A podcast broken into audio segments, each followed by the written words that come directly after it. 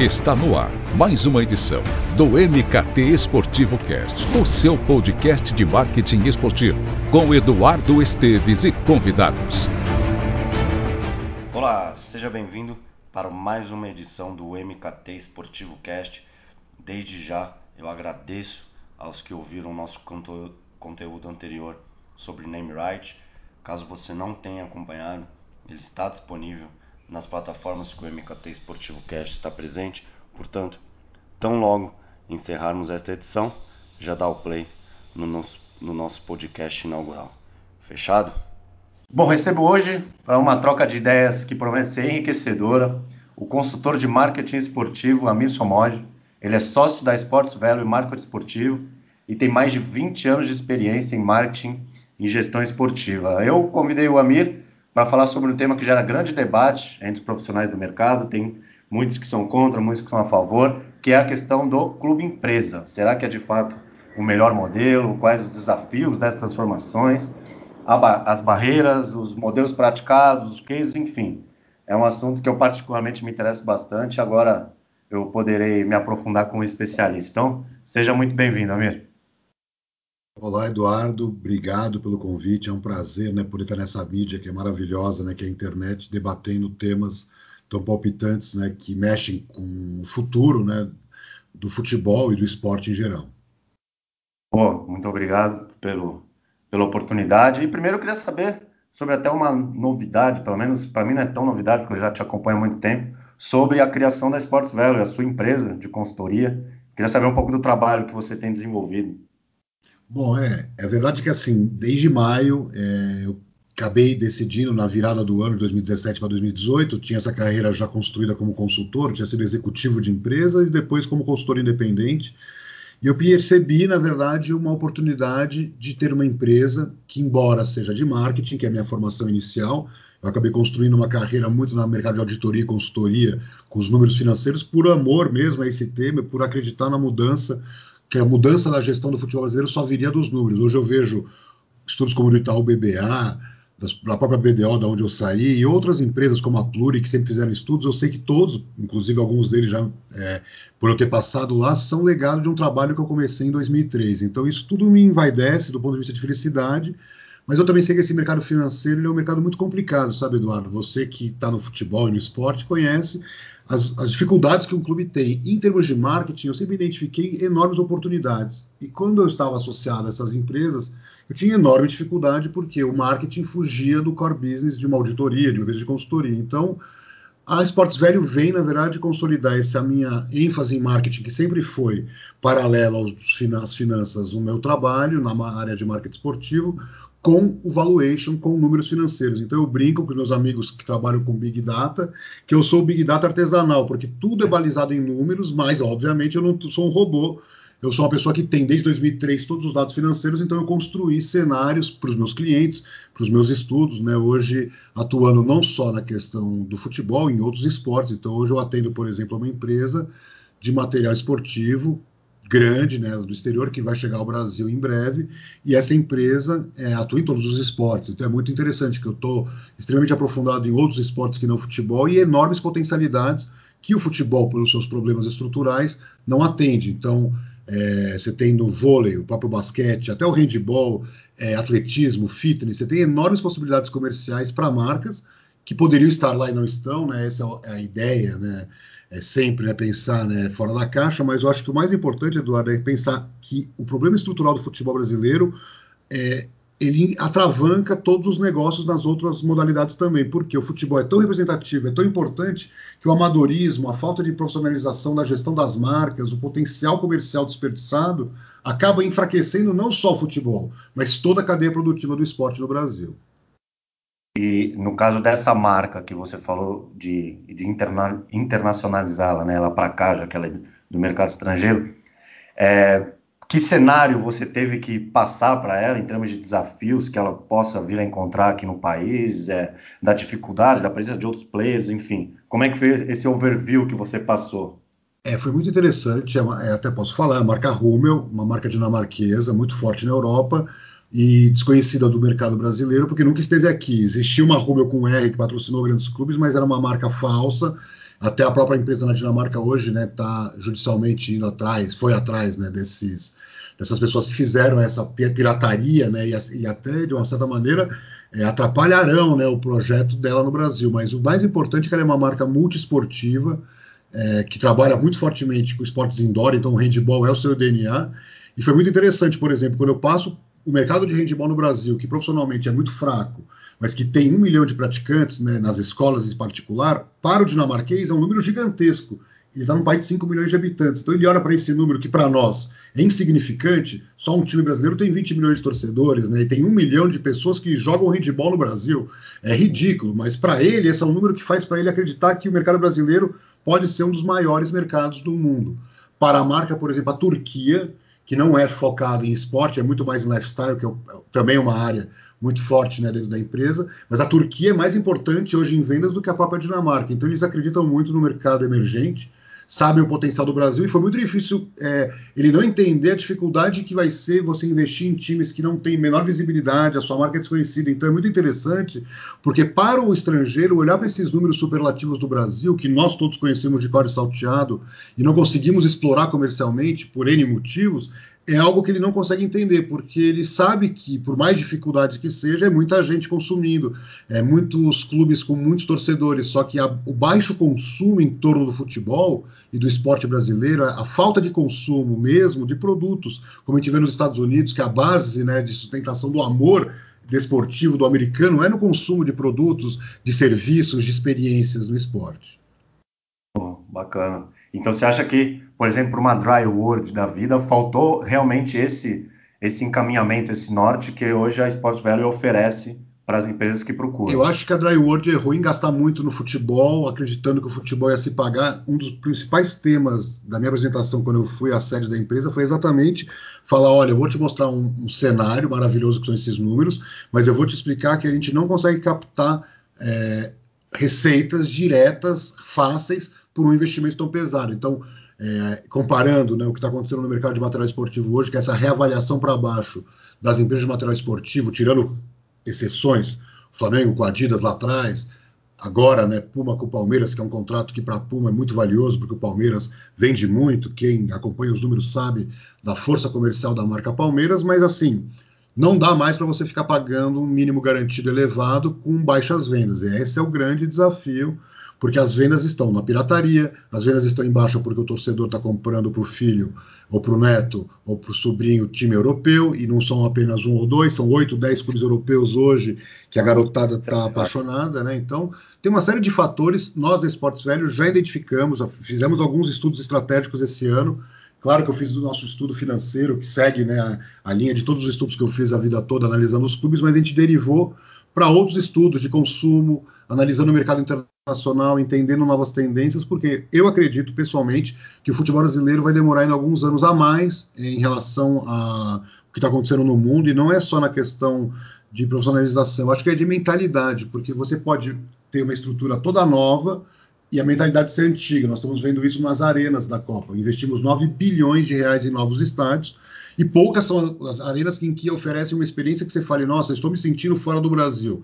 Parece que o hardware está lindo, mas o software é o mesmo do, do antigo, entendeu? É isso. então, já pegando o carona que você falou sobre profissionalização, sobre essa mudança de mentalidade, poderia encaixar é, nesse modelo de clube-empresa até? O que, o que seria o clube-empresa para quem ainda não tem familiaridade com, com o termo, com esse modelo de gestão? É, na verdade, o termo clube empresa ele nasce no Brasil, de, vem da Europa o termo, porque é uma realidade que aconteceu poucos anos antes. Né? Quem acompanha há mais tempo né, a indústria né, e a legislação internacional e o que refletiu no Brasil, nós estamos falando uma mudança no final da década de 80, início dos anos 90 na Europa. Em 98, a Lei Pelé tratava diretamente disso. Só que o que acontece? O brasileiro e isso o tempo ensinou a mim entender isso, né, não me revoltar com isso, que você tem uma legislação permitindo a profissionalização total. Sim. Que é o quê? Você mudar a estrutura jurídica. Aí você começa a lutar para não ter, para você se manter, porque é, fere um artigo da Constituição e feria mesmo, porque a Constituição não permite que uma entidade como o Corinthians e o Flamengo, é, de forma unilateral, um governo ou quem quer que seja, obrigue que ele vire empresa. Você não consegue fazer isso.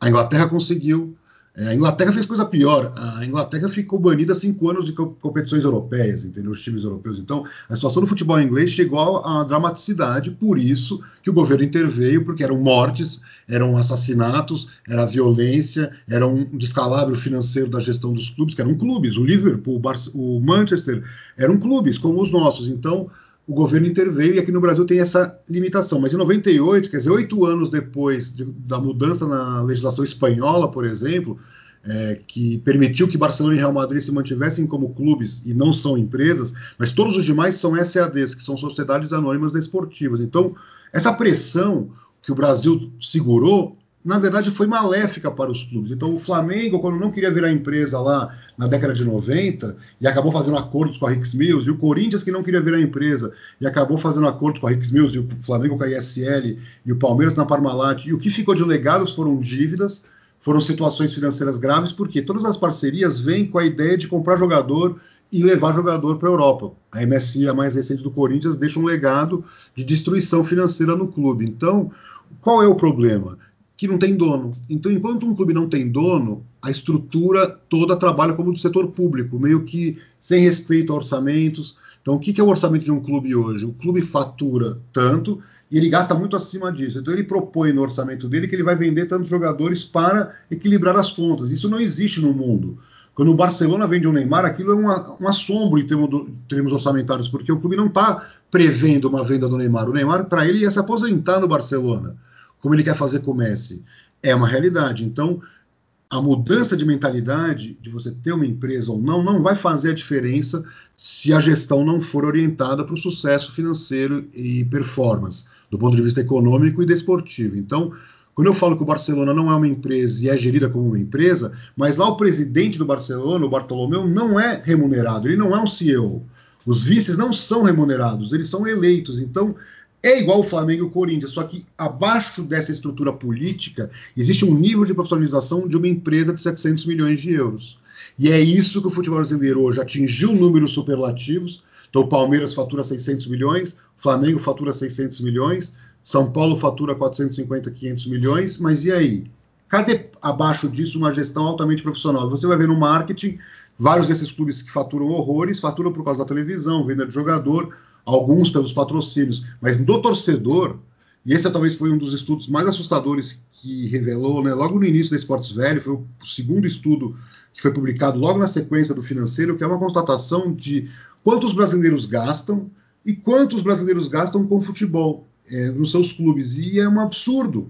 Quer dizer, os brasileiros gastam 4 trilhões de reais. Dos 4, dos 4 que é os gastos das famílias. Dos 4, dos 4 trilhões de reais, 61 bilhões de reais é entretenimento. Então, assim, o clube entra no gasto de entretenimento, que é o supérfluo, é a diversão da família. Então, do, dos 4 trilhões, é um irrisório 61 bi. Se você pegar no mercado desenvolvido, você vai ver um número muito maior, porque quanto mais renda a pessoa tem, mais ela está disposta a gastar com entretenimento. Então, está limitado à renda das famílias. Só que no futebol, é, em termos de futebol, quanto que eles gastam com o clube de coração, pelos balanços dos clubes, que seria a bilheteria, o sócio-torcedor, os uhum. royalties né, dos vendas de produtos, quer dizer, a, a, é a venda direta pro, do bolso do torcedor. Esse valor é de apenas 1,2 bilhão de reais. Então, nós estamos falando que um bilhão de reais é que chega aos clubes, que são a coisa mais importante que existe em termos de futebol no país do futebol. Então, quando você vai para os Estados Unidos, você olha em países europeus, mesmo os não tão ricos, como, por exemplo, eu morei na Espanha, estudei lá, eu conheço muitos números espanhóis, e claro, excluindo essa questão global de Barcelona e Real Madrid, mas a economia espanhola é muito mais pobre do ponto de vista econômico do que a inglesa ou a alemã. E nem por isso o mercado desportivo não é desenvolvido. É um pouco parecido com o que a gente vê na Argentina em relação ao Brasil. A, a, a situação econômica da Argentina é mil vezes pior que a do Brasil, mas em algumas situações você vai para lá e você percebe uma pluralidade de, de, entidades esportivas desenvolvidas no rugby, no basquete, no tênis. Então você tem muita coisa acontecendo profissional no mercado aqui no Brasil que fica praticamente concentrado no, no futebol, no vôlei, agora o basquete, que tem agora né, uma estrutura realmente de, de dar uma felicidade, que é um esporte que jamais poderia ter caído, mas em termos de consumo, você não vê camisas de time de basquete, você não vê camisas de time de vôlei, você não vê o brasileiro consumindo as marcas dos seus esportes. Então você tem isso no UFC, Você viu isso no UFC, você tem isso um pouco no, nos esportes tipo surf, skate. Teve agora esse assombro, não sei se todos já perceberam, o crescimento da marca Vans, que sai né, de ser uma marca de nicho né, de skate e surf da Califórnia e ganha o mundo. Eu, eu tive a oportunidade até de falar sobre isso né, na, em reuniões lá fora. Eu fiquei bastante impressionado o respeito que todos têm pela marca Vans hoje, porque era uma marca de pouco mais de um bilhão de dólares de faturamento e hoje o faturamento dela já ultrapassa 3 bilhões de dólares anual, é, globais. Né? Não, e eu até senti na pele recentemente, porque eu, eu, eu comprei um tênis da Vans é, num dia de manhã, chegou no dia seguinte, no final da tarde. Então, assim, é o que você falou, é o tratamento com o cliente, é a marca, é tudo que envolve, né? Esse, esse mix, seja o atendimento ou o trabalho que eles fazem de comunicação, a entrega, a logística, enfim. Então, realmente, a Vans é um, é um case muito legal e até indicado para que as pessoas leiam, né? Porque sem também dúvida, sem dúvida. Tem tudo a ver com, com o esporte.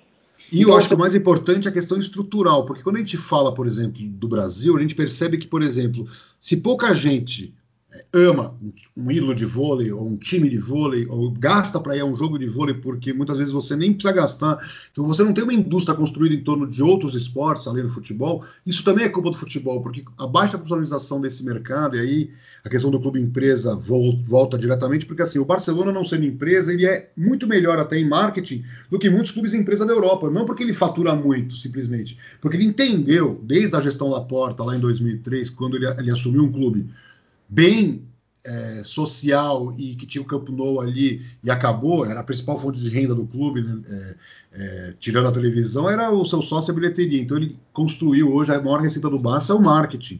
A maior receita do Real Madrid vai ser o marketing. A maior receita dos clubes europeus é o marketing.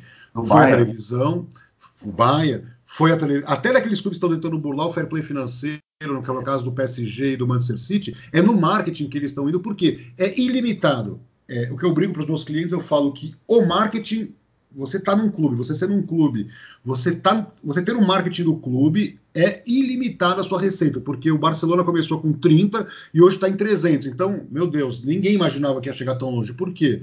Porque eles se globalizaram. Então, claro que o Flamengo é gigante, mas ele não vai ter esse faturamento só no Brasil, se ele não for para outros mercados. Então, é muito interessante porque, mesmo clubes grandes, é, como foi o caso do Real Madrid, que foi o segundo desses gigantes, quer dizer, o Manchester United construiu e todos os times da Premier League, de alguma maneira, seguiram o caminho do Manchester United, que é o quê? Uma empresa é, global, gerando muitas receitas e muitos títulos. Só que poucos foram campeões. O Liverpool mesmo não consegue ser campeão da, da, da não conseguia ser campeão da Premier League, como não conseguia ir bem é, com toda a sua história e sua tradição nessa competição que os magnatas começaram a conquistar com a questão né, da entrada dos magnatas. Então, que, que o Real Madrid conseguiu? O Real Madrid conseguiu ser o segundo clube muito grande a se internacionalizar. Então, naquele processo dos Galácticos, o Florentino Pérez fez um caminho copiando o Manchester United, mas com a sua característica de Real Madrid, e ele ultrapassou o Manchester United. Essa é a realidade com a vinda do Beckham, né? Então, depois do Cristiano Ronaldo. O fato claro é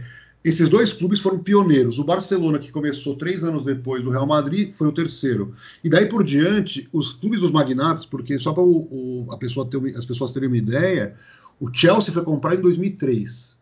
Então, até 2003 não existia esse conceito de pegar um clube com certa torcida, mas um clube até certo ponto acanhado, mas com potencial de ganhar títulos e ganhar receita. Foi o que fez o Abramovich. Ele comprou o melhor clube do mundo, que é um clube num bairro nobre que tinha um título lá na década de 50 e transformou ele numa potência global. Então, o Chelsea fez escola, que é o caso depois do Manchester City, ou mesmo o PSG, e tantos outros clubes que vão surgindo. Agora você tem os chineses investindo pesado para ser campeão. Só que do outro lado ele encontra um paredão de Barcelona, Real Madrid, Bayern de Munique, Manchester United, que caiu né, por erros, né, provavelmente de escolha, de decisão, mas que são potências em termos de investimento de títulos. O Manchester City foge um pouco o padrão, porque realmente o grupo que está por trás do clube não apenas tinha dinheiro, mas tinha uma estratégia bem definida, levou né, até a essência de quem fez um bom trabalho no Barcelona, que foi o Ferran Soriano, e recentemente com a atacada do Guardiola, porque ele tem uma holding global, a marca espalhada globalmente, com projetos realmente muito bem feitos, tendo o Manchester City como uma, um clube que era como o Chelsea, um time muito legal, com uma história super fantástica, mas com poucos títulos, transformando ele numa superpotência. Então, é um cenário bastante amplo que só o cenário dos clubes empresa pode proporcionar. Eu quero dizer assim, que o Chelsea, ou Manchester City, ou o Manchester United só conseguiram chegar a esse patamar graças a terem se transformado em empresa e se capitalizado e terem uma gestão 100% profissional. Os casos de Real Madrid e Barcelona são tão exceção que nós não podemos considerá-los como o melhor modelo a ser aplicado. E eu faço aqui uma meia-culpa, porque quando eu morei em Barcelona, eu morei em 2000, 2001. Quando eu voltei, e uma das primeiras reuniões que eu tive na minha vida profissional foi no São Paulo Futebol Clube.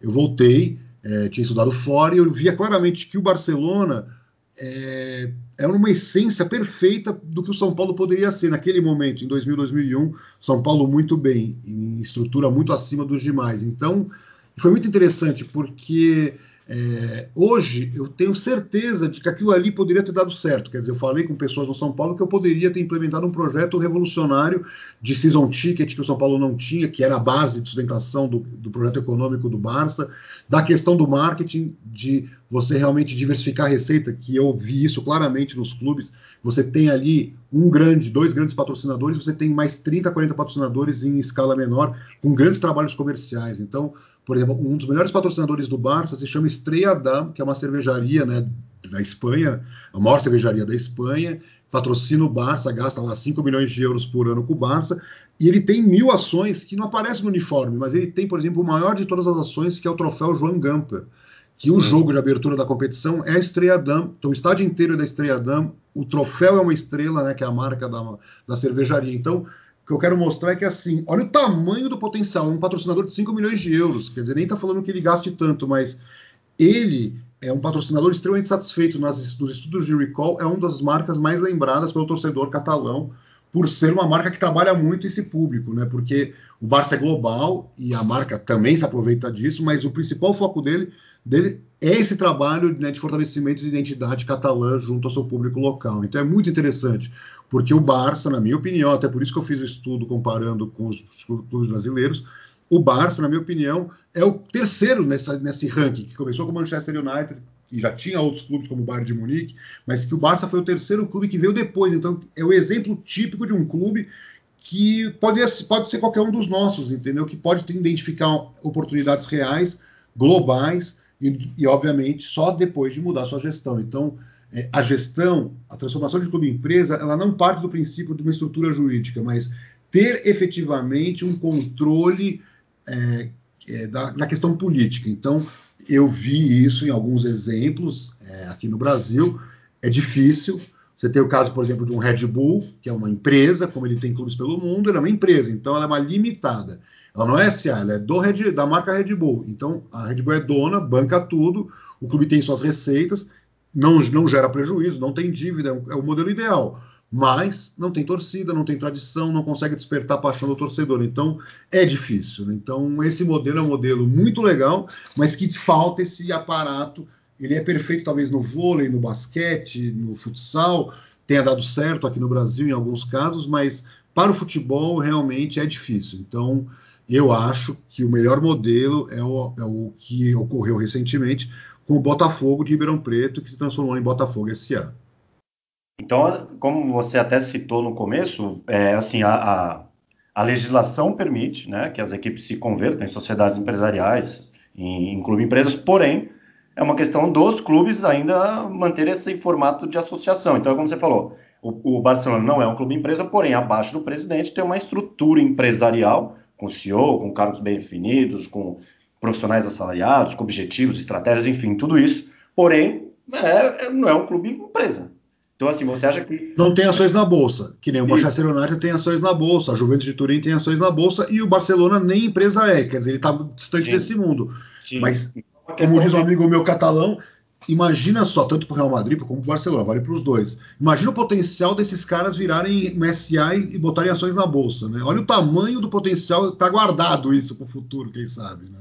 Sim, é, por isso, por isso que eu ia perguntar, por que então que ele se mantém, né, nesse formato de associação sem fins lucrativos, se a própria legislação permite que eles se tornem sociedades empresariais. Então, é justamente por essa questão mais amadora, digamos, de uma MSI que chega, de os clubes que permitem que esses, que esses loucos, esses investidores cheguem aqui e façam é, o que bem entendem, né?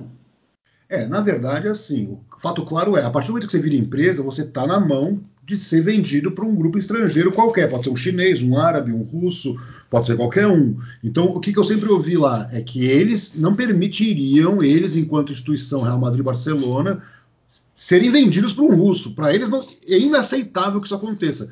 Como na Alemanha, aquela regra dos 50 mais 1, que é muito conhecida, mas as pessoas pouco entendem, mas ela é muito simples.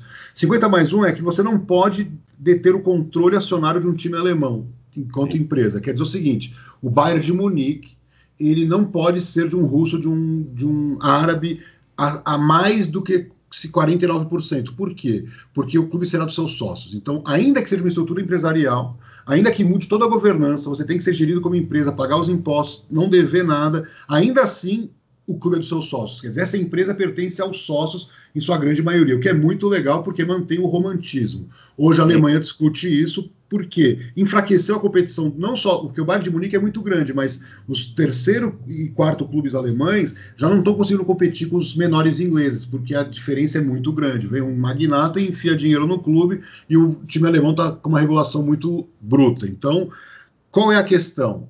Eu gosto para o Brasil do modelo alemão, porque as características do Corinthians e do Flamengo e do São Paulo e do Palmeiras são muito parecidas com a do Bayern de Munique e do Borussia Dortmund.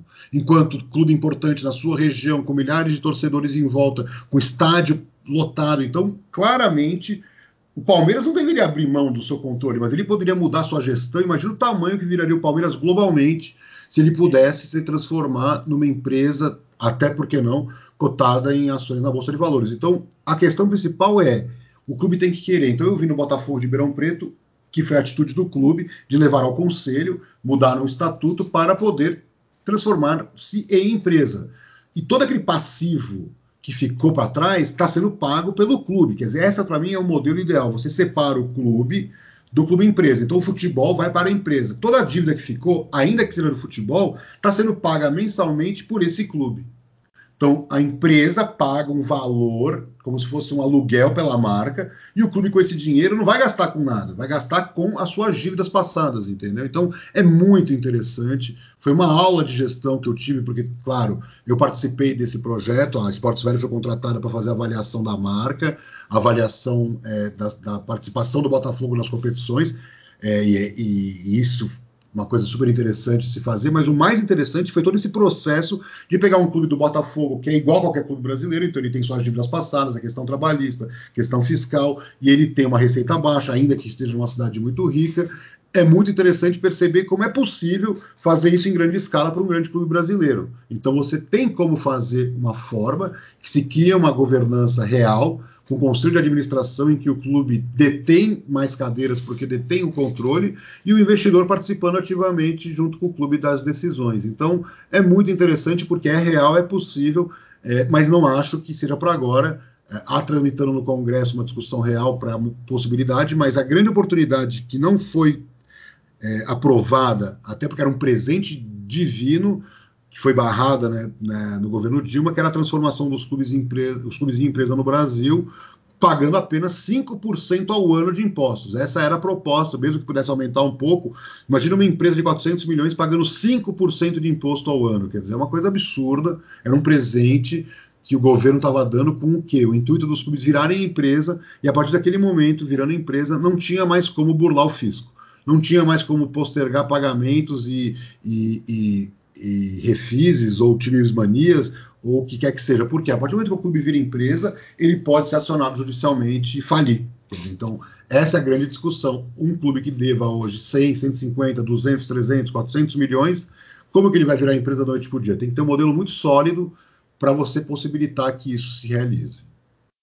É, porque até se, se pensarmos friamente, né, tem muitas empresas no Brasil e no mundo que elas são tão mal gerenciadas quanto os, os clubes de futebol, né? Então eu imagino que talvez para a criação de para essa transformação de um clube em empresa, talvez é, o, o, primeiro passo, pelo menos aqui no Brasil, claro, seja uma mudança de cultura, certo? Porque no momento que essas gestões são tão amadoras e você trabalha diariamente e diretamente com isso, sabe que dá dificuldade que é. Você citou até o exemplo do Botafogo, também tem é, o Tubarão no Brasil, tem o Ferroviário, tem outros clubes, é, com todo respeito, menores. Mas então eu acho que também, é, num, num período de pré-transição de um clube preso, eu acho que uma mudança de cultura talvez seria o primeiro passo. Não sei se, se seria mais ou menos isso. Eu acho que é isso. Na prática, o que acontece? Eu brinco, eu falo isso em todas as palestras, eu uso o modelo alemão porque eu tenho os números, eu mostro, sempre foi um case para mim, porque a Alemanha é incrível, é um país muito rico tudo mais, mas ela era a quarta força do futebol europeu antes da Copa do Mundo. E ela, graças à Copa do Mundo e graças à internacionalização do futebol alemão, ainda que essa hiperdependência do Bayern de Munique, que é, é uma tristeza, né, que as pessoas às vezes até sejam meio reducionistas em relação ao, à Alemanha, porque ah, mas é só o Bayern de Munique. Não, mas existe um modelo por trás que deu errado, porque o Borussia, o Stuttgart, o Hamburgo, esses clubes, o Schalke 04 não se expandiram globalmente como outros clubes de outros mercados se preocuparam em fazer e por isso acabaram se desenvolvendo, como os ingleses, como até o Atlético de Madrid, é, que foi lá e cresceu globalmente. Eu conheço o Atlético de Madrid quando ele estava na segunda divisão, né, lá na Espanha, quebrado, entendeu? E o presidente preso. Então, é, e era uma SA na época já. Então, na verdade, assim, a essência de tudo é a mentalidade. Então, é a é pessoa que vem com o intuito de mudança. Então, o que, que eu ensinei, para entre aspas, para muitos quem sou eu para ensinar, porque eu, não, eu sou muito ruim de eleição. Normalmente o cara que me procura nas eleições é o cara que sonha em mudar a gestão do clube. E eu vou lá e ajudo ele de forma gratuita. Eu falo, olha, faça isso, faça aquilo, porque eu acredito que esse é o agente de mudança. É o candidato a presidente que consegue compor uma questão política ali dentro do clube e se eleger para mudar a gestão. E não é só mudar no marketing, no verniz. Porque você pode realmente melhorar. O Flamengo melhorou, gente. Quando eu publico os textos do Flamengo, muita gente pergunta se é flamenguista. Não, olha meu sotaque, eu sou de São Paulo, eu não tenho nenhuma relação comercial com o Flamengo, mas quando você pega um clube que, de, que, que devia 800, deve 300 e que faturava 200 e que fatura 600, não interessa se ele vendeu o Vinícius Júnior. Quando eu conheci o Flamengo, ele não vendia nada de jogador. Os números financeiros do Flamengo eram débeis em relação ao São Paulo, ao Corinthians, ao Palmeiras, ao Santos até, porque os, esses times vendiam muito jogador e o Flamengo sempre não vendendo ninguém. De repente, o Flamengo hoje, que é uma marca muito mais importante do que era há 20 anos, há 15 anos, faturando o que fatura, não consegue ser campeão. Então, é a, é a questão principal da discussão. Quer dizer, nós não podemos reduzir a discussão ao desempenho em campo, embora isso seja fundamental. O Flamengo errou muito, foram lá 12 técnicos demitidos na gestão enquanto as dívidas caíam.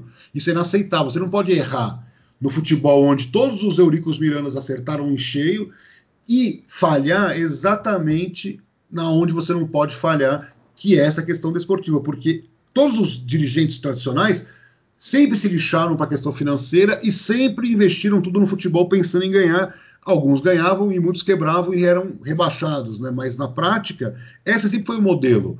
O dirigente vem por três anos de mandato tentando salvar né, o clube com títulos, só que a viabilidade econômica do mercado não permite isso, nem a Champions League permite, ninguém pode. Só o time dos magnatas, do Manchester City, do PSG, que tem ali uma injeção de recursos absurda, para competir. Então, nós não temos isso, mas o que, que nós temos? Nós temos potencial de mercado, como eu falei, nós temos 200 milhões de brasileiros, desses 200 milhões de brasileiros, ainda uma parte representativa torce para time de futebol, cada vez está caindo mais o estudo que eu comentei né, do, do consumo dos torcedores brasileiros mostra cada vez mais as pesquisas, o Ibope Ripucom especialmente, mas em outras pesquisas também já demonstrando o interesse cada vez maior dos times, dos garotos, que são pegos numa idade nas pesquisas até alta, né, 16 ou 14. Quando você pegar na idade de 7, 8 anos, que ninguém pesquisa, essa é a maior de todas.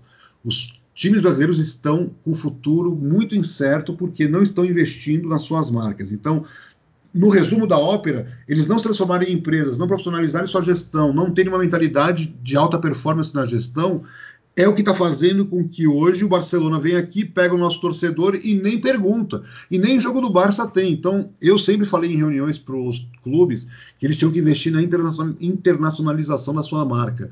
E o cara brinca, não, mas eu tenho que me relacionar com o meu torcedor de Manaus, depois eu tenho que falar com o meu cara lá no Rio. Como que eu vou me internacionalizar? Tem que internacionalizar porque o mundo é global, o mundo é rápido, as tecnologias chegaram e nós estamos perdendo muito esse bonde, que é o coração dessa juventude. Geração Y já foi, agora tem a Alpha, né, que é essa geração que nós vamos perder totalmente para games, e aí os games estão vinculados, quando de futebol, aos times europeus em 100%. Nenhum garoto vai jogar online com o Corinthians se vai tomar de goleada do outro amiguinho que joga com o Real Madrid. Então, é uma realidade. O joguinho só representa o mundo real, que é a discrepância técnica e econômica somada dos clubes. e eu analiso esses clubes há 20 anos e eu posso afirmar para vocês que se os clubes brasileiros, em vez de recha tivessem recha não tivessem rechaçado as leis e tivessem surfado junto com a lei, como fizeram os europeus, os europeus, num dado momento, te assim, vou ter que pagar imposto? Então tá, então eu tenho que faturar muito mais do que eu faturo. Não dá para ficar aqui recebendo esse dinheiro da televisão e gastando com salário. Tenho que crescer para outros mercados, porque eles, diferentes dos nossos clubes, não tinham torcedores. O Manchester United, quando na década de 90 decidiu se expandir para a Ásia, foi o primeiro caminho que ele tomou, ele tinha numa cidade de 500 mil habitantes, a grande região de Manchester, dividido com o Manchester City torcedor. E ele tinha 2 milhões de torcedores na Inglaterra. Essa era a realidade dele. Ele foi lá, cresceu na Inglaterra, óbvio, que essa expansão de marca global e esse, esse, dinheiro novo, porque quem acompanha o futebol sabe que a década de 90 e anos 2000, início dos anos 2000, era Manchester United, era a grande marca global de futebol. Então, é muito interessante citar isso, porque hoje ele está enfraquecido em termos desportivos, na comparação com outros Não. times, mas você vai lá no site dele, vai ver os contratos comerciais globais dele, ele dá um banho em todos, porque ele tem contratos locais em todos os países do mundo. Então você vai na África do Sul, tem, você vai na Tailândia, tem, você tem para cada setor, telefonia, setor financeiro, é uma loucura, é uma Não, coisa e, impressionante, né? E, vo, e, você me deu aula até na, na televisão em 2012, acho. É, e você falou que o Manchester United, naquela época, em 2012, ele tinha o maior mailing do mundo dos clubes. Então, assim, era um relacionamento é, mensal com o torcedor que é absurdo. É, e não existia essa questão da profusão das redes sociais. Aonde ele perdeu um pouco é que ele demorou muito na questão do Twitter e na questão do Facebook, ele perde né, para as duas grandes marcas, e a terceira. Mas assim, é impressionante como a tecnologia hoje pode ajudar esses clubes a fazer esses contratos. Porque, por exemplo, imagina você ser um patrocinador de um clube que tem o número de seguidores que eles têm pelo mundo conectados. Né? Então, essa é a grande realidade que os clubes brasileiros não perceberam e eu repito isso desde que eu fui estudar lá fora em 2000 e eu aprendi isso, que o clube tem duas realidades de, que nenhuma empresa do mundo tem. Tipo, uma emissora de televisão é uma geradora de conteúdo, mas ela não é uma marca. Ela até pode, a Globo consegue fazer a Globo Marcas, vender produto, mas isso é, é marginal do seu negócio.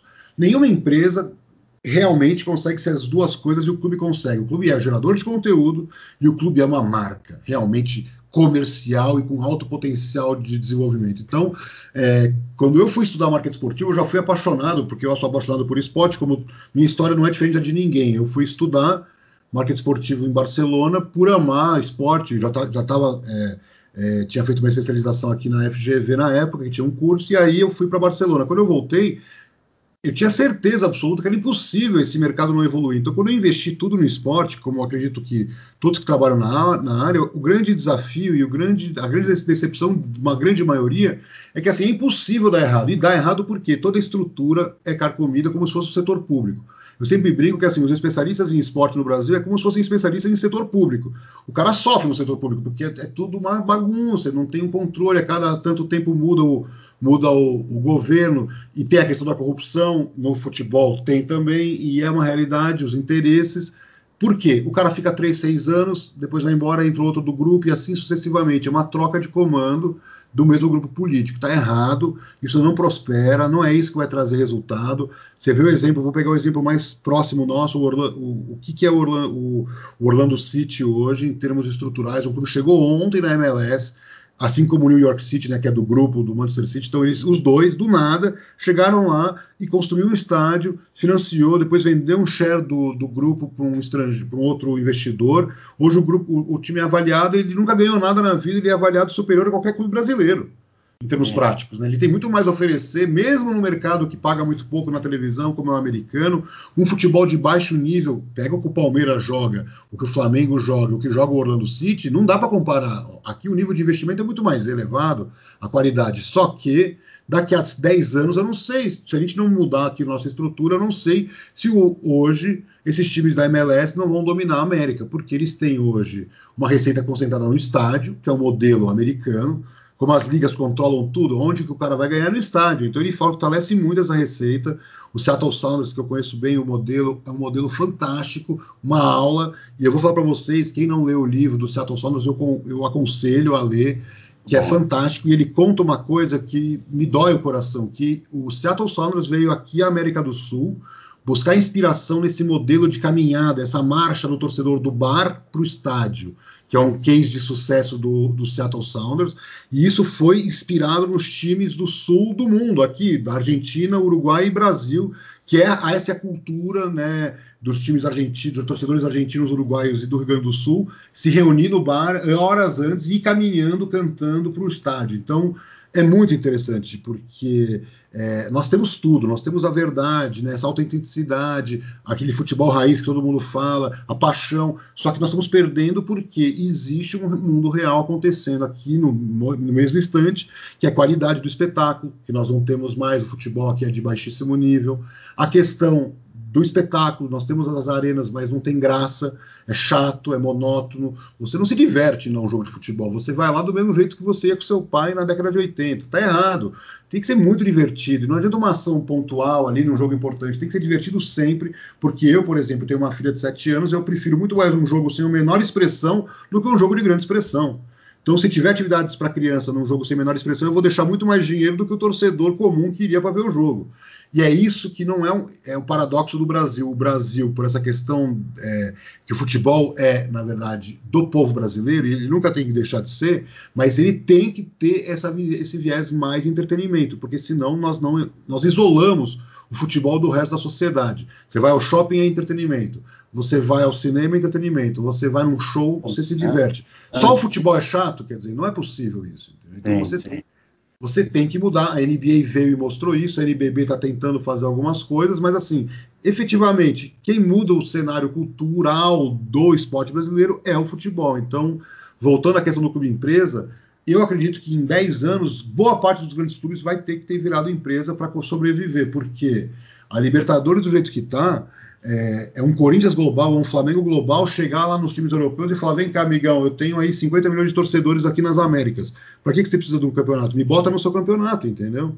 É Sim. isso que o clube brasileiro não está percebendo, que as estruturas, é, o establishment do futebol estão sendo pressionadas. Lá na Europa é uma questão de tempo, né? Porque o cara não quer mais correr o risco de não ter orçamento Champions. Se o cara é campeão da Champions, ele fatura 80. Se o cara fica eliminado né, de uma Champions, ele perde esses 80, ele vai para uma Europa League que paga pouco, ele ganha 20. Então, na prática, ele tem um gap de 60 milhões de euros que ele não está mais disposto a correr. Quer dizer, quando o Manchester United fica de fora da Champions, ele perdeu 60 milhões de euros assim, brincando, entendeu?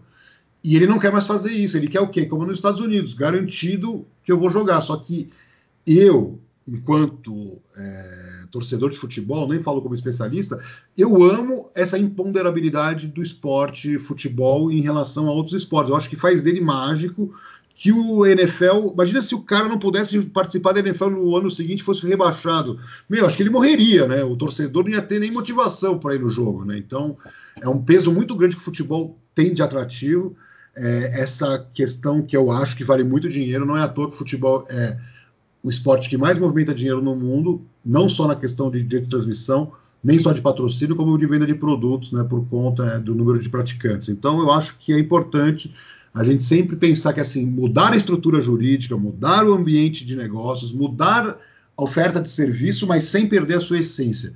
Eu acho que eu li um texto no início dos anos 2000 é, de, um, de, uma revista inglesa que falava que os times ingleses perderam a sua alma, porque mais da metade naquela época já eram de estrangeiros, americanos, tailandeses, russos, e isso se intensificou é, junto com os contratos. Porque o que acontece? Quando você olha para o futebol inglês, você fala: Meu, eu quero ser dono do Leicester, não quero ser dono do Manchester.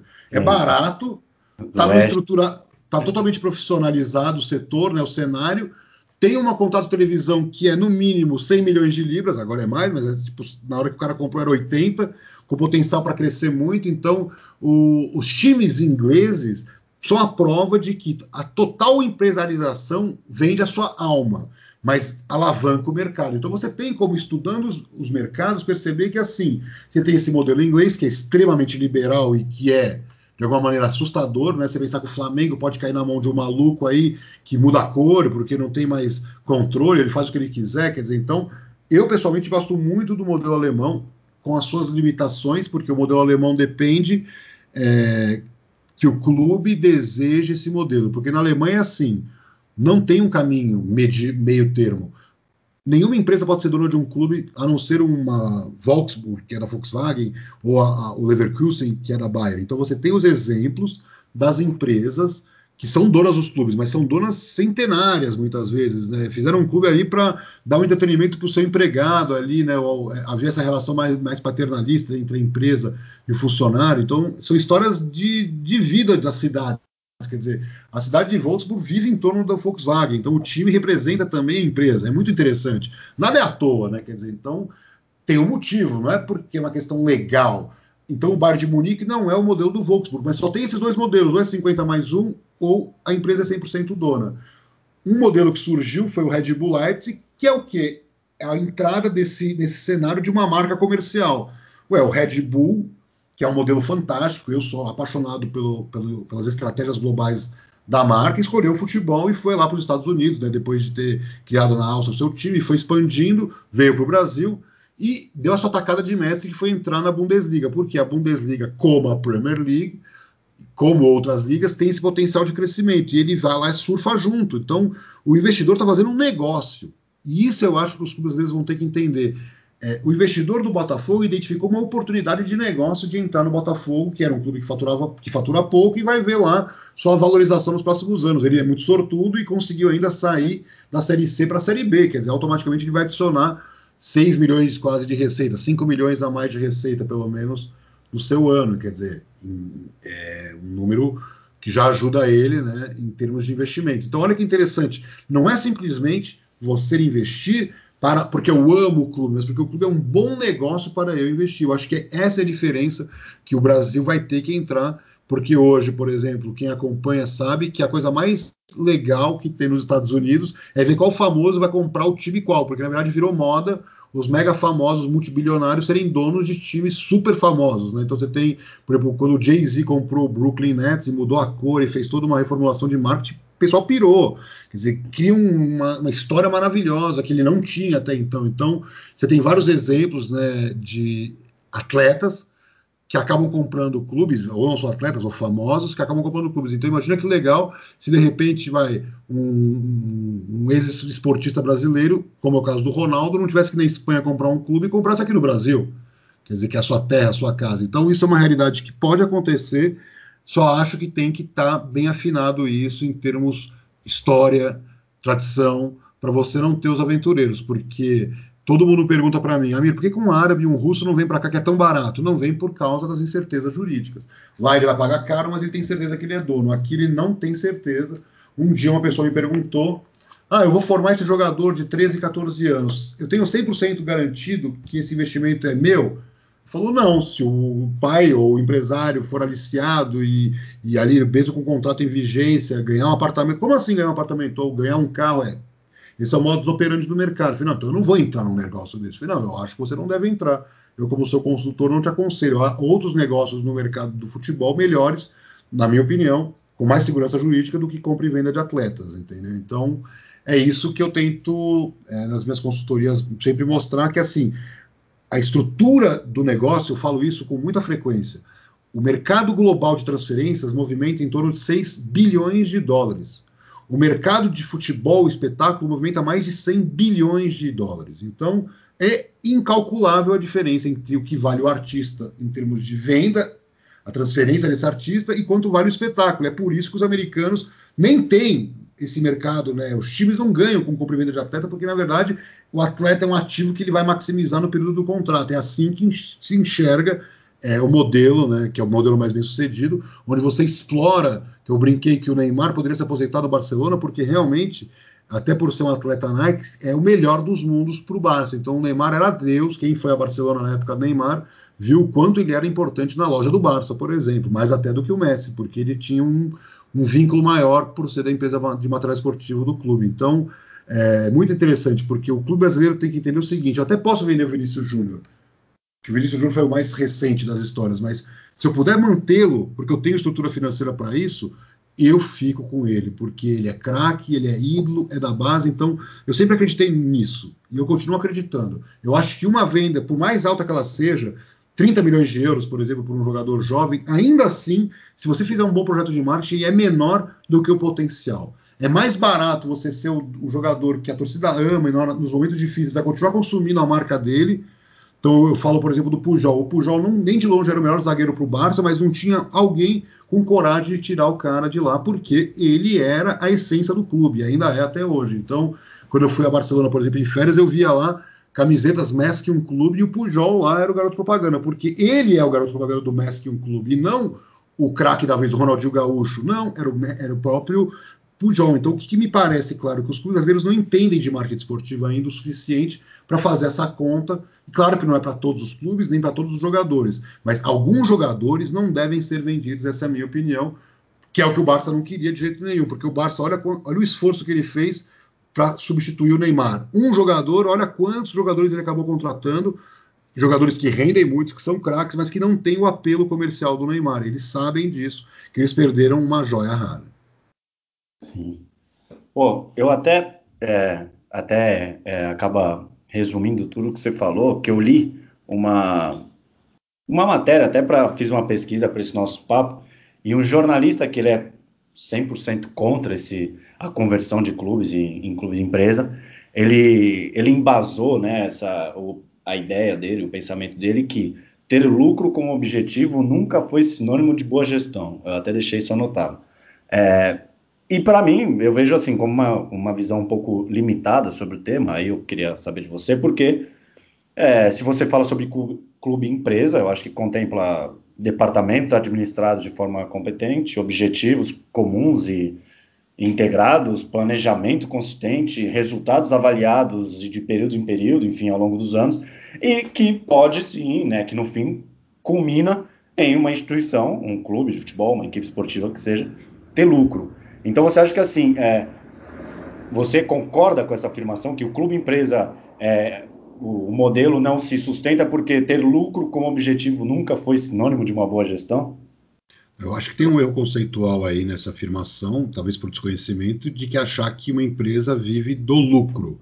O lucro tá. é o resultado final, é o bottom line, é a última linha do balanço, mas existe uma estrutura de valor adicional da economia que é gigantesca o conceito de impacto econômico ele não se restringe ao que você faturou, o que você gastou, o que você lucrou. Ele é o, o indutor né, dessa, de toda essa cadeia produtiva que você está inserido. Então, por exemplo, quando você olha uma liga que é profissional, então a liga na Europa é uma empresa, os clubes que participam da liga são uma empresa, tirando as exceções. Então, esse modelo permite que você tenha um impacto na economia de três, quatro vezes, por exemplo, a mais, em termos claros, porque você não permite que deva. Né? Então, esse modelo romântico que tanta gente defende, que não é garantia de sucesso, eu falo em sucesso. Os bilhões de déficit acumulados, a dívida que supera 7 bilhões dos clubes brasileiros, quer dizer, é isso que nós queremos, entendeu? Então, se o modelo romântico é ter dívida de 7 bi, então eu prefiro um modelo robusto, sólido, financeiro, que vai reduzir drasticamente isso. Nós não estamos falando em lucro.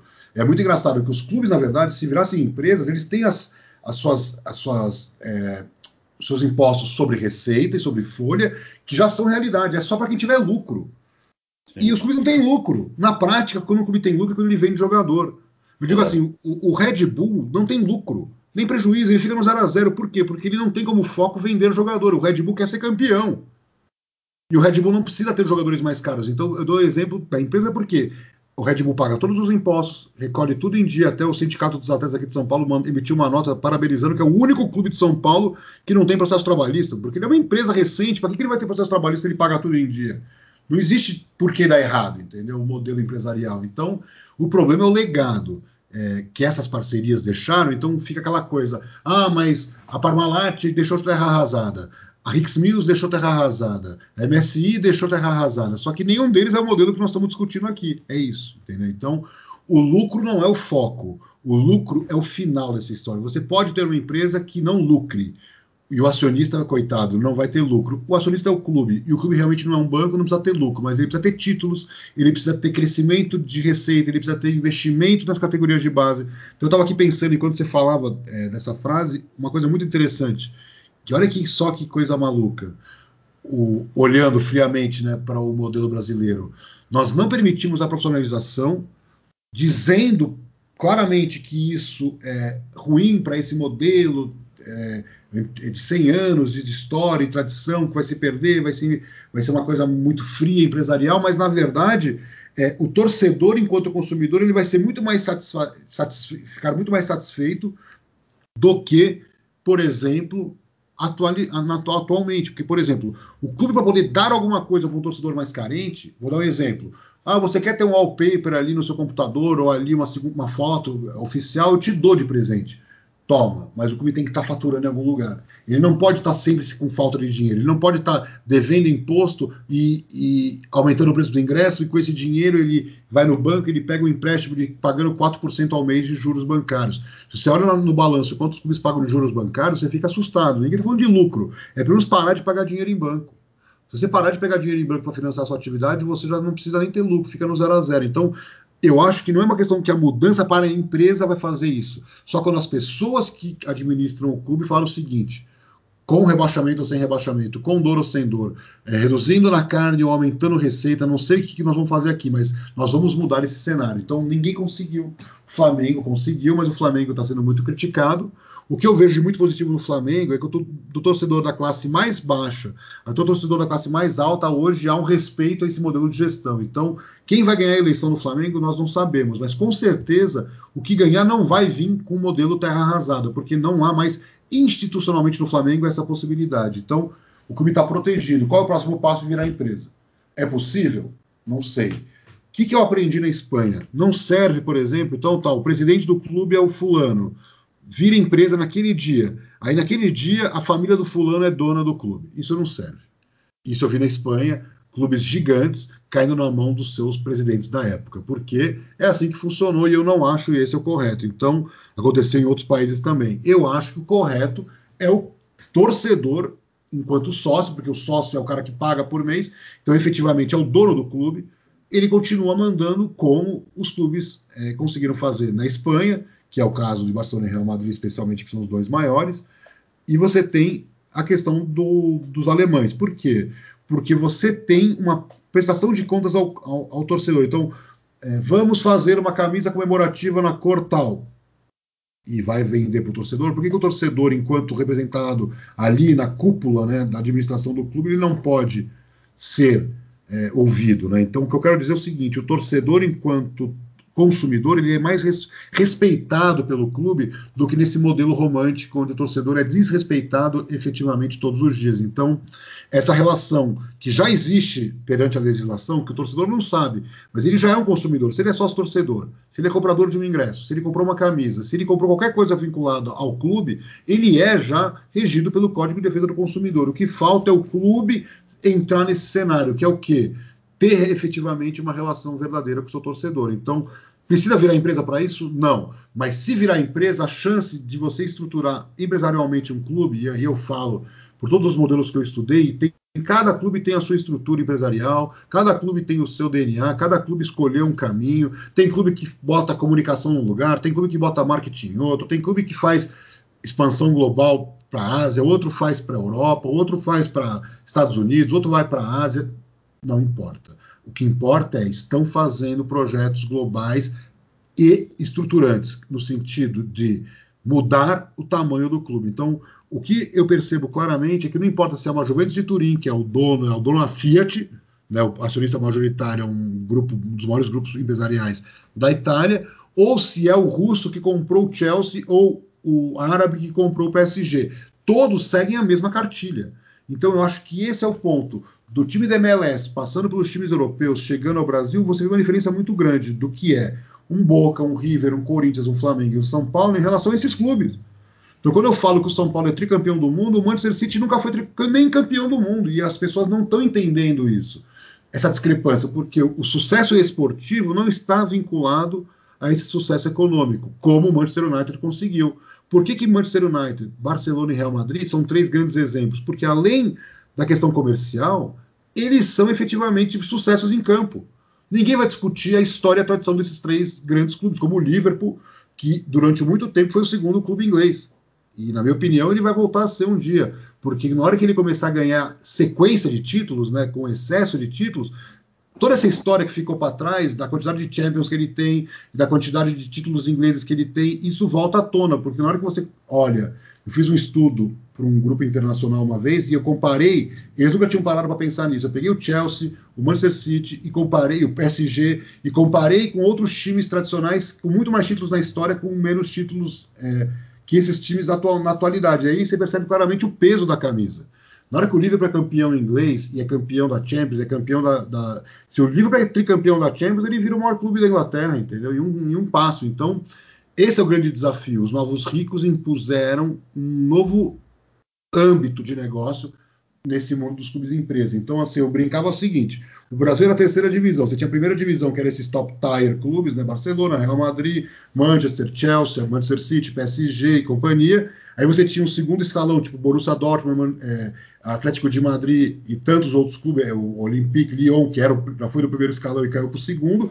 E aí nós aqui no terceiro, mas nós estamos junto com quem? Com os mexicanos, com os argentinos, com os americanos, né, que assustam né, pelo tamanho do seu mercado, e aí a gente está aqui distante de tudo. Só que nós temos ainda um grande mercado consumidor para ser explorado. Então, se os clubes entenderem que eles precisam caminhar para um lado e para o outro, quer dizer, eu preciso fazer meu mercado doméstico e meu mercado internacional, como qualquer empresa. Empresas que exportam e vivem no mercado do consumidor interno fazem isso. Tem uma área de mercado internacional e tem uma área de mercado doméstico. Ou o clube faz isso, ou ele vai ser engolido. Daqui a pouco nós vamos cair para a quarta ou quinta divisão do futebol mundial. Pô, é bom, que bacana que que muitas perguntas que eu tinha para fazer você já acabou respondendo todas e, putz, é, enriqueceu ainda mais o nosso papo. Então, para fechar, é, até você citou diversas vezes o, o, modelo do Barcelona e também é, essa questão dos clubes brasileiros, né, essa questão, essa apatia, esse, essa gestão, digamos, falida que, que muitos clubes têm. É, o seu último, um dos seus últimos estudos, que foi o do a das receitas do Barcelona, que elas é, é, se aproximam, é isso, do, dos 20 maiores times do Brasil. Foi isso? Que acho Exatamente. que foi 4 bilhões o Barcelona e 5 os brasileiros. É, o que acontece? Há muito tempo, é, uma fonte de receita do Barcelona equivalia ao nosso mercado. Isso já há muito tempo. E eu tenho de forma recorrente, estou falando com jornalistas e não tem impactado. Eu repito isso com insistência, do tipo, não é normal que o Camp Nou, que é antiquado e que é um estádio tipo Morumbi, não além disso, né, com algumas melhoras e com camarote igual Morumbi, mas assim, é um estádio antigo que precisa ser totalmente reformulado e o Camp Nou fatura o que equivale a todos os estádios dos times brasileiros juntos. E não é só pelo câmbio, é porque fatura mesmo. Entendeu? Ele bota lá um número de pessoas que o futebol brasileiro não consegue colocar e faturar naquele nível, entendeu? Então, qual é o problema? O problema é essa discrepância. Quer dizer, não é possível de aceitar que um time espanhol, por mais global que ele seja, fature sozinho, numa única fonte de receita, mais do que todos os clubes. Então, o que aconteceu nesse ano? O Barcelona faturou o maior faturamento da sua história, 934, 914 milhões de euros, por conta da venda do Neymar. Isso é com venda de jogador, é o, que eles chamam de faturamento completo, né, que inclui é, além, além das receitas operacionais. Tipo, a Deloitte, lá no seu estudo anual, não considera jogador. Então, a receita do Barça para a Deloitte desconsidera jogador. O que, que acontece? Lei comercial e broadcasting, né? É, são as três, é, exato, são as três fontes de receitas que a quarta fonte seria esse jogador, não tem uma quinta, entendeu? Teria é, é, é, vender imobilizado, é, tipo, você vender um terreno ou vender qualquer infraestrutura, você entraria também nesse grupo, porque eles entendem que o jogador é como uma máquina de uma empresa. Não tem que ser, não é o core business dele vender. É muito uma essência contábil. Estou falando não é do ponto de vista de marketing. Contabilmente, você não pode colocar no balanço o jogador como receita direta ali no seu faturamento, entendeu? Ele é um resultado de quanto eu gastei na aquisição de atletas e quanto eu ganhei na venda. E essa, essa, essa subtração entre essas duas contas é que você tem um resultado líquido que impacta no seu lucro. É essa a regra contábil na Europa. Então é, é mais do que simplesmente. Eu, eu, eu, eu, discuto que assim não existe EBITDA. EBITDA é o, o, lucro operacional, né, da operação efetiva do clube. Não existe EBITDA. Até eu sei que o Itaú publica e eu acho um equívoco contábil brutal. Eu dando aula para o banco, mas a realidade é uma só.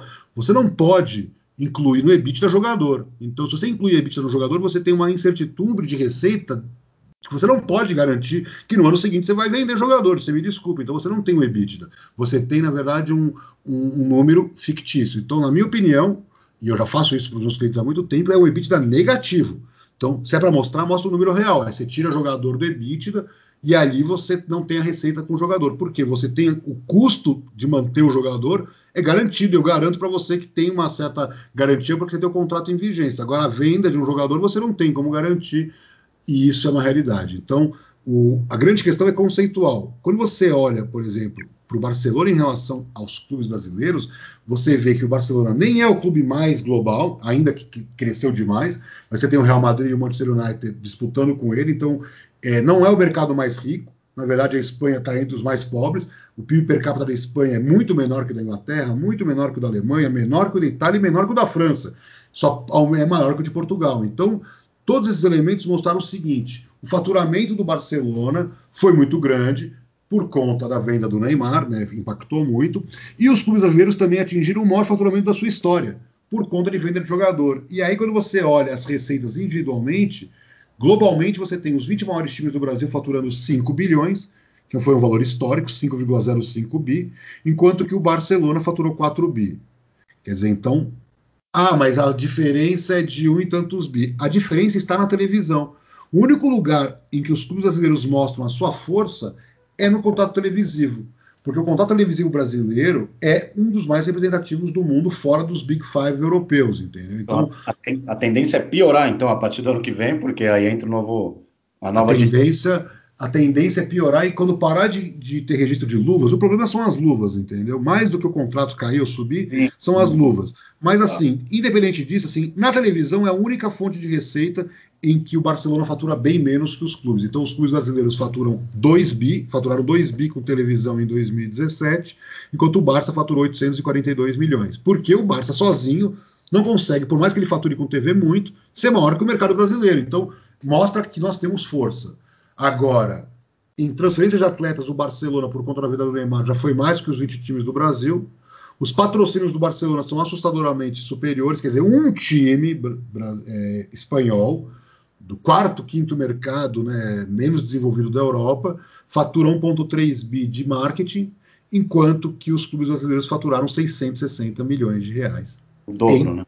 Marketing. Então, um time versus todos os times. E a mesma coisa com o estádio, que inclui sócio torcedor, que o Barcelona sozinho faturou 900 milhões de reais, enquanto que os clubes brasileiros faturaram 756 milhões, que é um ótimo número, porque até pouco tempo era 400, entendeu? Então nós estamos em 750 em estádio, que é um ótimo número, mas é menor do que o Barcelona faz com o Camp Nou, que não é o estádio mais moderno, que não é um estádio que fatura tanto, mas que fatura muito porque a força do Barça faz com que ele fature muito, são muitos torcedores. Então, quando você olha o Barcelona na comparação com o São Paulo, com o Flamengo, com o Corinthians, com o Santos, com o Grêmio, com o Palmeiras, aí você vê a discrepância. Então, por exemplo, você pega é, na questão do marketing, enquanto o Barça faturou 1,3 bi, o melhor classificado aqui é o Palmeiras, que por conta da Crefisa tem essas benesses todas de patrocínio, está em 131 milhões.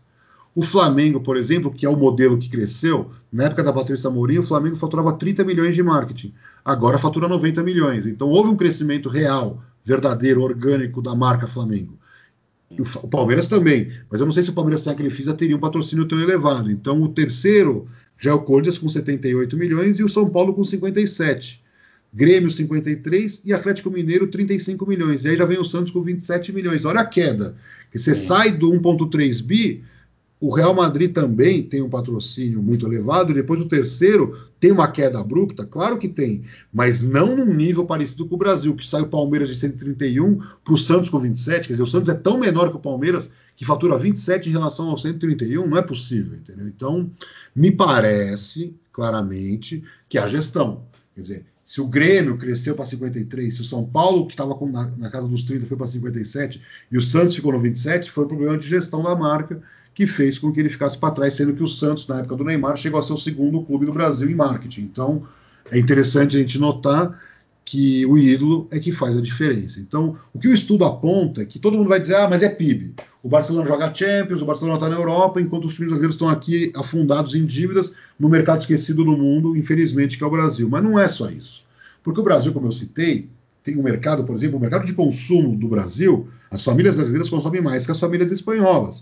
O mercado de mídia no Brasil é maior que o da Espanha. Então, especialmente nessa comparação, eu quis mostrar que nós temos, por exemplo, um problema de gestão de marketing do negócio que não é profissional no Brasil e é altamente profissional no Barcelona. Que o marketing e comunicação do clube é global, já está estabelecida localmente e é global. E aqui nós não estamos nem estabelecidos localmente nem começamos a nos globalizar. Tem a presença dos ídolos, quer dizer, ah, mas o Barça joga Champions. Joga Champions e tem um time recheado de ídolos. Quer dizer, então, é, aquela história os ídolos brasileiros eles estão quase que prontos para serem vendidos na primeira janela. Quer dizer, então o torcedor nem cria esse vínculo. Então, se você pode vender jogador na janela, mas você tem que escolher o seu ídolo e trabalhar ele, nem que você tenha que trazê-lo de outro lugar. Que eu, pessoalmente, gosto de ídolo estrangeiro. Eu escolheria o ídolo pelo país da onde ele reside, nasceu. Como fez, por exemplo, tantos clubes que fizeram pelo mundo. Né? Você pega hoje o Bayern de Munique com o James Rodrigues, hoje o foco é Colômbia. Eles sabem a importância da Colômbia. Imagina, olha quanto jogador brasileiro passou pelo Bayern de Munique e o Bayern não cresce aqui, entendeu? Então, essa questão da carência da gente saber trabalhar essa questão dos ídolos. A questão dos patrocinadores. Então, nós estamos falando em branding, nós estamos falando em 300 tipos de ações que você pode criar junto a patrocinador. Então, você vai ter 30, 40, 50, 60, 70, 80 marcas de todos os tamanhos, fazendo mil tipos de ações. Para isso, você tem que ter estrutura. O Barcelona, por exemplo, tem dezenas de profissionais trabalhando, cada profissional cuidando de um assunto. Então, você tem, por exemplo, para cada marca é, de, é, de, material esportivo, você tem lá um, uma equipe trabalhando, quer dizer. Então, você tem lá, a Nike tem equipe lá dentro do Barcelona trabalhando, é, funcionários do Barcelona cuidando da Nike. E, e, e, tem funcionário do Barcelona cuidando daquele patrocinador que eu falei de 5 milhões de euros, entendeu? Então, você tem uma equipe de marketing trabalhando os projetos. A questão esportiva também. Quer dizer, para que serve um clube de futebol? Para fortalecer sua marca? O que é fortalecer a marca? Em algum momento você vai ter que ganhar títulos, você vai ter que ter performance. Até clubes pequenos, você vê o caso do Sevilha, que teve um sucesso muito interessante, é, como o Atlético de Madrid também. São clubes menores da Espanha, como o caso do Leicester, que teve também o seu momento. Então, o que eu acho interessante? A gente entender o seguinte: com um bom dinheiro do mercado e com uma boa gestão, você pode ser campeão.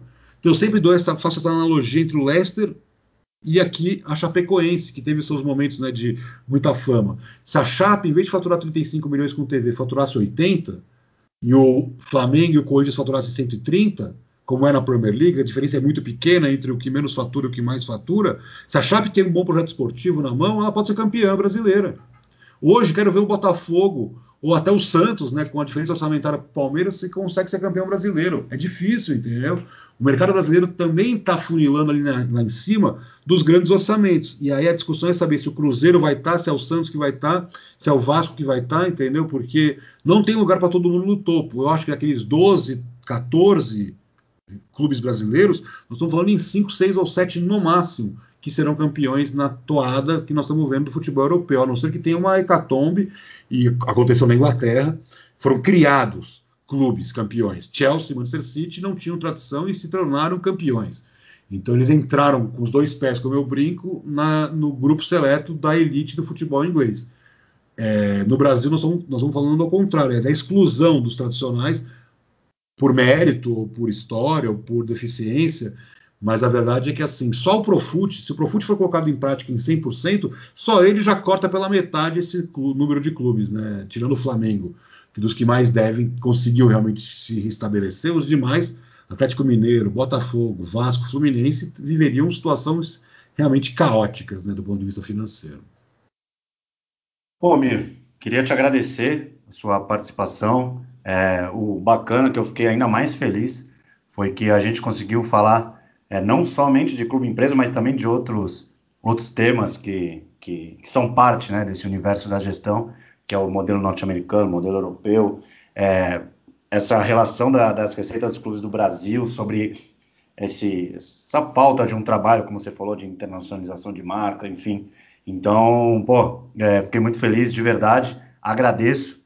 É, fica à vontade para dar um último recado, para falar mais sobre a Sports Value, que é sportsvaluevalue.com.br. Né, Aí fica por dentro do, de todos os estudos que o amigo desenvolve, os serviços que ele, que ele presta e procurar também nas redes sociais que ele está lá.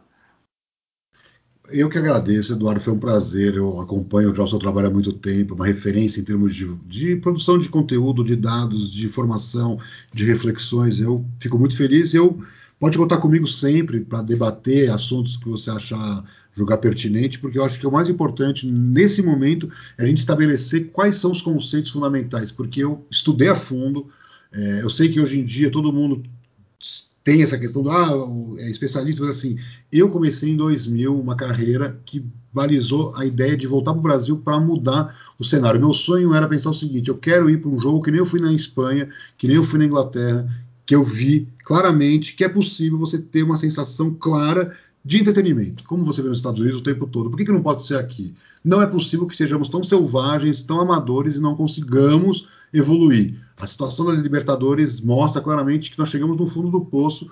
É muito engraçado porque precisou a maior Libertadores da história, com a maior final, onde o mundo inteiro, pela primeira vez, realmente parou para ver e aconteceu tudo que aconteceu. Então, e vem acontecendo. Né? Então, o que, eu, o que eu sinto é que está chegando a hora da gente romper com o antigo. O problema é que quando eu olho para dentro dos clubes brasileiros, eu não vejo lideranças, tirando pouquíssimos exemplos de clubes, e aí tem vários defeitos também esses clubes, então não tem um case.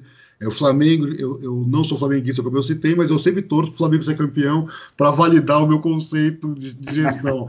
mas a verdade é brincadeira. No fato, claro, o Flamengo não consegue ser campeão porque ele erra no mais fácil, entre aspas. Né? Para mim não é o mais fácil, mas assim, ele erra no futebol, onde todo mundo acaba acertando, e ele acerta profundamente onde ninguém acerta, que é na gestão. Então, é, ainda que com falhas, eu critico muito o marketing do Flamengo, eu acho que ele é o primeiro que tinha que se internacionalizar, até por estar no Rio de Janeiro, na capital mais turística do Brasil, pelo amor de Deus, é um potencial, poucas, poucos times do mundo estão né, com esse potencial na mão, mas efetivamente eles erram muito no futebol, não dá. Você pega o Corinthians, por exemplo, muita gente me pergunta, mas o Corinthians com a questão do estádio, com essa sangria que virou na vida do clube, como que ele consegue ser campeão? Porque ele conseguiu blindar de alguma maneira a estrutura do futebol. Esse ano não deu certo, alguns anos vai dar certo, outros anos parece que não, mas existe uma estrutura que funciona no Corinthians, que é a parte do futebol. Então, não sei como, é um case ao contrário, né? Porque então essa reflexão que eu deixo para o torcedor. Ser campeão é muito bom, é, você vibra, você ama. E não ser campeão é muito ruim, mas esse modelo de tentar ser campeão a qualquer custo está arrebentando com o futuro dos clubes, porque essa relação de paixão entre, de pai para filho, que é uma coisa maravilhosa, essa campanha da Bridgestone, até coloquei no, no site da Esportes Velho na época, porque ela é maravilhosa, porque mostra que existe realmente um gap de oportunidade perdida que nós temos que reconstruir, só que não no modelo onde ninguém mais acredita em nada, entendeu? O futebol não tem credibilidade nenhuma perante a população. Você vai na Alemanha, a Bundesliga tem mais é, credibilidade junto à população do que o Congresso alemão. E, eu, e, e eu queria que a liga uma liga profissional no Brasil, facilmente seria a coisa mais, se fosse séria, poderia ser super é, respeitada, porque nós estamos, temos um problema no Brasil da, do enfraquecimento das nossas instituições. Né? Então, fato claro é, enquanto não mudarmos as pessoas que comandam o futebol, e através das eleições que nós vamos fazer isso, quer dizer, é cada conselheiro entender que chega de ter a carteirinha para estacionar em dia de jogo. Eu preciso botar um cara lá que vai acabar de uma vez por todas com tudo de errado que acontece no futebol. Então, é, se nós não tivermos isso, eu acho que o futuro será sombrio. Outros esportes ocuparão esse espaço, mas eu acho que o mais importante é a invasão. Eu não duvido que um dia um Barcelona, um Real Madrid monte um time para jogar aqui o campeonato, entendeu? Porque vai estar tão escancarada a oportunidade que talvez eles façam isso. Você, você falou sobre, sobre do, o ano de 2000, né? Quase 20 anos aí de mercado. Eu tenho que também fazer um novo agradecimento, porque eu, eu lotava sua caixa de e-mail em 2005, mais ou menos, e você sempre muito prestativo, me respondia sempre, é, devia, putz, tá atolado de coisa para fazer, e você ainda dava é, atenção para um menino aí de 18, 19 anos. Então, pô, por isso que dá para você ver há quanto tempo que eu te acompanho. Então, Fico muito é... feliz e eu sempre atendo na medida do possível, mas assim, eu nunca deixo de responder um e-mail, uma mensagem. Hoje com as redes sociais ficou meio insano, mas mesmo assim, na sim. medida do possível. Medida do possível eu tento sim, claro, porque um dia eu também tive um sonho de trabalhar com marketing esportivo, tive muitas decepções, mas muitas alegrias também, e eu acho que o mais difícil é a gente, por exemplo, o cara que quer um que sonha em ter uma carreira estruturada não consegue enxergar isso tirando os patrocinadores, claro. Você vai para uma empresa patrocinadora, você tem uma vida dentro do esporte, mas você vai ter é, uma vida limitada àquele sonho de viver o campo, de respirar o time, de fazer parte de uma história. As pessoas são muito movidas a isso, né? eu não, é, também não sou São Paulino, mas quando eu fui no São Paulo, eu tinha a ideia de eu transformar o São Paulo num Barcelona. Por quê? Porque o São Paulo com season ticket, o São Paulo fazendo uma estruturação do departamento de marketing. Naquele momento, isso era pré-LG, muito antes de tudo. Quer dizer, era um, um, um São Paulo que vivia. A, a, a, era o melhor do Brasil, mas vivia muito distante da realidade europeia. Eu vinha com a cabeça toda é, essa visão de que um clube como São Paulo, pela estrutura que tinha, era igual ao Barcelona. Então, é muito louco, porque o São Paulo hoje poderia ser um clube global se ele tivesse seguido lá atrás né, esse caminho. Então, claro que era impossível, tem vários entraves, mas acho que a estruturação do modelo é igual. Eu digo assim, o, o, Manchester City faz quase as mesmas coisas que o Barcelona, que faz quase as mesmas coisas que o Real Madrid, só que com a sua cara, com o seu perfil, mas o conceito fundamental de gestão é o mesmo. Eu sempre dou um exemplo, quando a Itaipava resolveu ser criado, o cara foi lá e viu como a Ambev trabalhava e, tem, e, trabalhava e tentou seguir o padrão Ambev, porque a Ambev era a líder de mercado. Então, isso é o benchmark, você faz isso, é natural. Inclusive, clubes se conversam. Né? O que eu acho absurdo é a gente rechaçar o conceito fundamental. Então, não, no Brasil é diferente. Não, no Brasil não é diferente. Gestão de clube é gestão de clube no mundo inteiro, só no Brasil que não. Então, não. Temos que fazer uma gestão de clube efetiva. Então, eu acho que esse talvez seja o grande problema, e aí eu deixo como mensagem né, para o futuro, que a gente instituir um modelo sólido de gestão único. Cada clube vai fazer a sua, o seu modelo, com a sua cara, com as suas cores, com a sua tradição, mas existe uma questão fundamental que é essa solidez conceitual que os dirigentes rechaçam. Acho que qualquer pessoa que fala sobre isso é um conceitual, é um teórico. Não é isso. É que existe um, uma teoria que tem que ser posta em prática no Brasil. Não dá para você ficar fazendo por tentativa e erro numa estrutura onde os clubes faturam 500 milhões de reais. Então, nós não estamos mais com clubes faturando 30 milhões para ser essa coisa do, do torcedor se cotizar para salvar o clube. Não. Chegou uma hora agora que os clubes precisam, já passaram do ponto. Está num nível de, de custo tão elevado que precisa correr contra o tempo para não ser engolido definitivamente pelo que está acontecendo no cenário global. E após essa aula de gestão, cases e modelos de negócio dado pelo Amir, encerramos mais uma edição do MKT Esportivo Cash. Eu espero que você tenha gostado e eu aguardo um feedback nas redes sociais do MKT Esportivo. Você tem algum modelo preferido? É também fã de como os alemães tratam o futebol como produto? Você acha que realmente o clube empresa é de fato um modelo a ser seguido por aqui? Enfim, fique à vontade para sugerir temas, convidados também e o que mais desejar agregar ao podcast. Obrigado e até a próxima.